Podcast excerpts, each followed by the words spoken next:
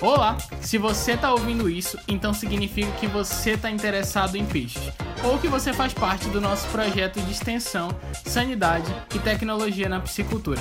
Meu nome é Thales e eu tô junto com o Guilherme para apresentar o programa História de Pescador.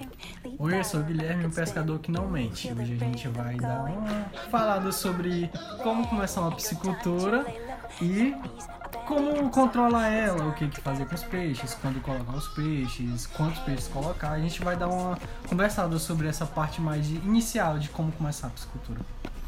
Se você está ouvindo isso, eu espero que você já tenha ouvido é, o primeiro episódio, o que significa que você já sabe um pouco sobre os parâmetros físico-químicos. Você acabou de encher seu tanque e ele tá cheio agora. Como você vai fazer para colocar o peixe? Que tipo de peixe você vai colocar ali? Então, a primeira coisa que você vai, que você vai pensar para quantos peixes você vai colocar é qual peixe que você vai colocar. Por exemplo, que peixe você cria, Guilherme? Bom, eu crio tilápia.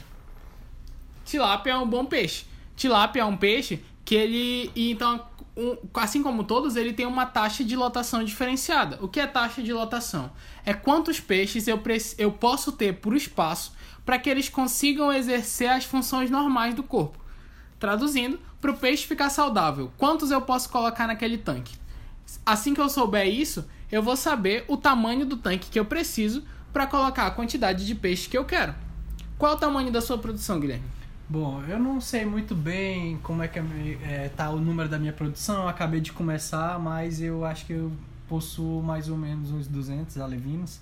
200 alevinos é uma quantidade muito boa pra gente começar e não precisa de um tanque muito grande. Na verdade, para 200 alevinos de tilápia, é aceitável que eles sejam criados até em uma caixa d'água de 500 litros, por exemplo. É, eu sugiro que se vocês também estão com esse número e até 500 mais ou menos, vocês tentem ler um pouco ou perguntem para o extensionista de vocês sobre o projeto, de, o projeto mini integrado da Embrapa, que faz basicamente é, esse processo de pequenas produções. Então, deixa eu te perguntar. Então, se eu pego ali, tenho minhas tilápias, elas estão crescendo, e se eu acabar colocando um peixe nativo ali no meio delas, vai alterar alguma coisa? Tenho que diminuir a quantidade de peixes, botar mais tanque.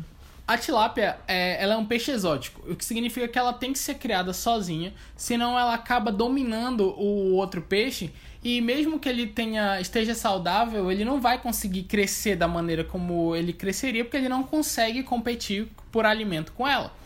Então, é melhor que você não misture outros peixes com tilápia. Se você quiser criar outros peixes, que você coloque em outros tanques.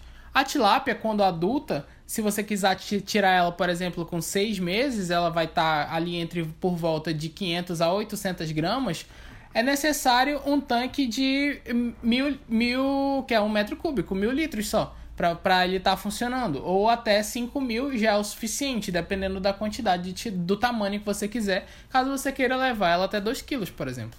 E quais peixes você indica, assim? Quais você vê bem uma atratividade de mercado, de acessibilidade de produção? E a taxa de lotação e implementação na propriedade? Aqui a gente está criando principalmente tambaqui, não o, o original, que é, que é o que veio para o Brasil muito tempo atrás, mas as espécies genéticas são desenvolvidas principalmente pela Embrapa. Se você quiser comprar, os extensionistas podem ajudar você. Mas também algumas outras espécies de peixe, como o tambacu, por exemplo, e a corvina, barbado, e todos eles, como eles têm um tamanho muito similar, eles apresentam uma taxa de lotação muito parecida, que é a taxa de lotação de um peixe para cada 5 litros de água. Então você tem que criar um tanque do tamanho adequado para a quantidade de peixe que você quer. Certo. E ali naquela taxa de lotação não vai provocar um estresse muito grande não? Esse monte de peixe nessa caixa d'água? Quando eles são alevinos, não. Porque eles têm um tamanho de 1 a 3 centímetros. E é por isso que é muito importante que você tenha o acompanhamento para saber a evolução da idade dos peixes.